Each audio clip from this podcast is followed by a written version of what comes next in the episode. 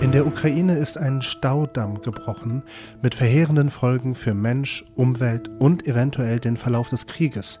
Das Wichtigste fassen wir gleich zusammen. Außerdem will Bundesverteidigungsminister Boris Pistorius Indien näher an Deutschland binden, und zwar mit Waffendeals. Und einst waren sie Freunde, nun Rivalen im Rennen ums Weiße Haus. Ex-Vize Mike Pence will Präsidentschaftskandidat der Republikaner werden. Das und noch mehr jetzt im Update von Was jetzt, dem Nachrichtenpodcast von Set Online. Es ist Dienstag, der 6. Juni. Mein Name ist Roland Judin und weil ich gerade sehr erkältet bin, klinge ich vermutlich nicht ganz so lebhaft wie sonst. Ich hoffe, dass Sie gesund sind und ich wünsche Ihnen einen wunderschönen Abend. Redaktionsschluss für diesen Podcast ist 16 Uhr.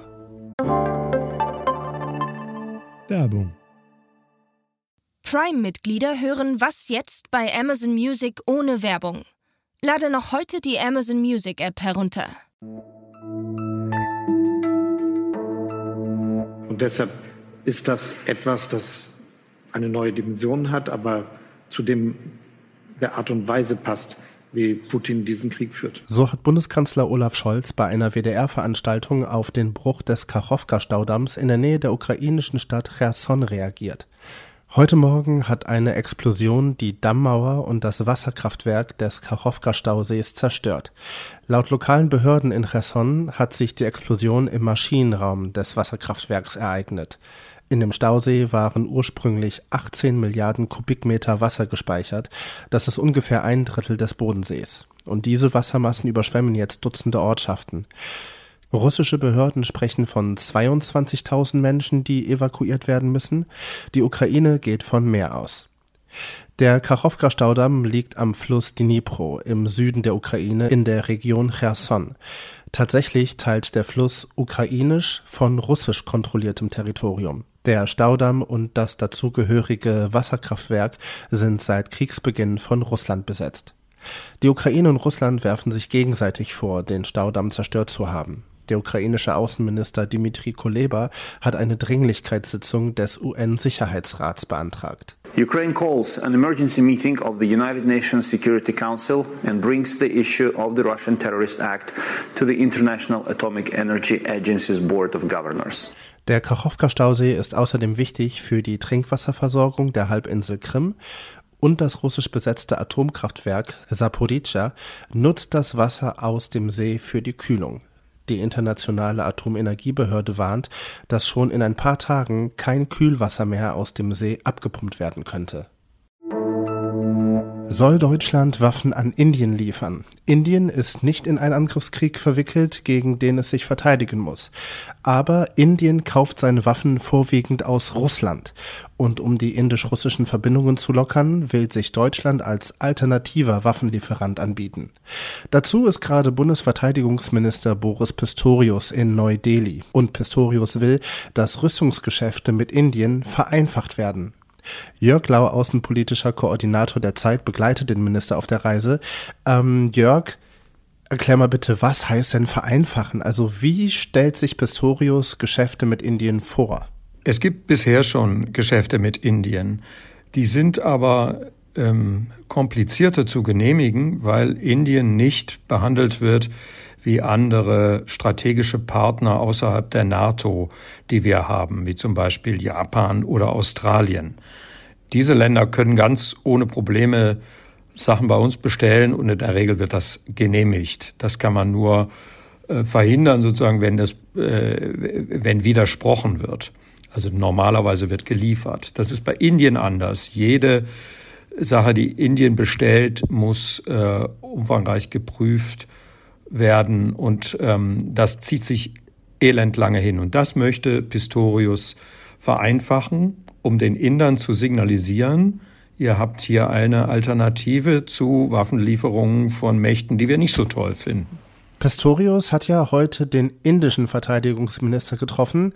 Haben die beiden da eigentlich schon konkret über Waffendeals geredet? Also was könnte Deutschland denn Indien liefern? Es wird schon länger über U-Boote geredet, die Indien unbedingt in Deutschland kaufen will. Die gelten als Spitzenprodukte. Indien will die haben. Und morgen wird in Delhi hier ein sogenanntes Memorandum of Understanding, also eine Absichtserklärung unterzeichnet, wo äh, die deutsche Firma mit den Indern vereinbart, dass sechs U-Boote gebaut werden. Rüstungsgeschäfte mit Indien zu erleichtern, ist ja eine Methode, um Indien strategisch mehr auf die Seite Deutschlands, ja aber auch generell der EU und des Westens zu ziehen. Äh, glaubst du, die Strategie geht auf? Ich kann mir das schon vorstellen. Äh, das ist aber allerdings eine längerfristige Angelegenheit. Man muss wissen, Indien ist zu 60 Prozent abhängig von russischen Rüstungsgütern. Und das kann man natürlich nicht übermorgen ersetzen. Wir brauchen ja fast alles, was wir selber herstellen können, im Moment auch für unsere eigene Armee. Also wir haben gar nicht die Kapazitäten, um da ganz schnell was zu ändern. Aber zu signalisieren, wir sind bereit, euch als strategischen Partner auch mit diesen Gütern zu versorgen, ist vielleicht ein wichtiges Zeichen für Indien, dass es sich nicht an Russland binden, weiter binden muss. Russland, das auf, auf einem ja, äh, Sinkflug ist, muss man sagen, äh, durch diesen Krieg, den es in der Ukraine führt.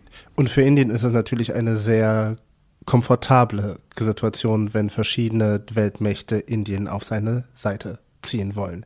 Jörg Lau, außenpolitischer Koordinator der Zeit, danke dir. Sehr gerne. Mike Pence, der frühere Vizepräsident der USA unter Donald Trump, will nun selbst Präsident werden.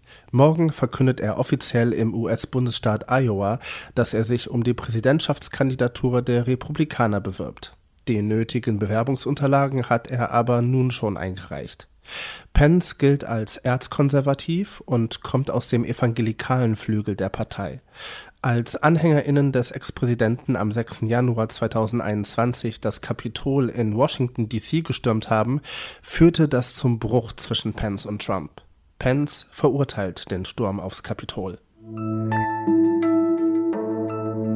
Was noch? Was soll man mit Erbsen anfangen, die nicht nach Erbsen schmecken? Na, mit ihnen die Nahrungsmittelindustrie revolutionieren. Vor rund 30 Jahren haben britische ForscherInnen geschmacklose Erbsen entdeckt. Die Forschung wurde daraufhin eingestellt, weil, naja, niemand hat sich für Erbsen interessiert, die nicht wie Erbsen schmecken. Aber jetzt wurde die Forschung wieder aufgenommen, wie die BBC berichtet, aus zwei Gründen. Einerseits bestehen viele vegane Fleischersatzprodukte aus Erbsenprotein.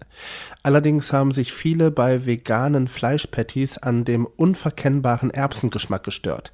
Da könnten neutral schmeckende Erbsen Abhilfe schaffen. Außerdem könnten solche Erbsen als Tierfutter verwendet werden und Sojabohnen ablösen. Damit geht das Update von Was jetzt zu Ende. Morgen früh wartet hier Fabian Scheler auf Sie. Bei ihm geht's um die Band Rammstein und die Vorwürfe gegen deren Sänger Till Lindemann, Frauen sexuell missbraucht zu haben. Ich verabschiede mich an dieser Stelle. Mein Name ist Roland Judin. Schönen Abend Ihnen noch.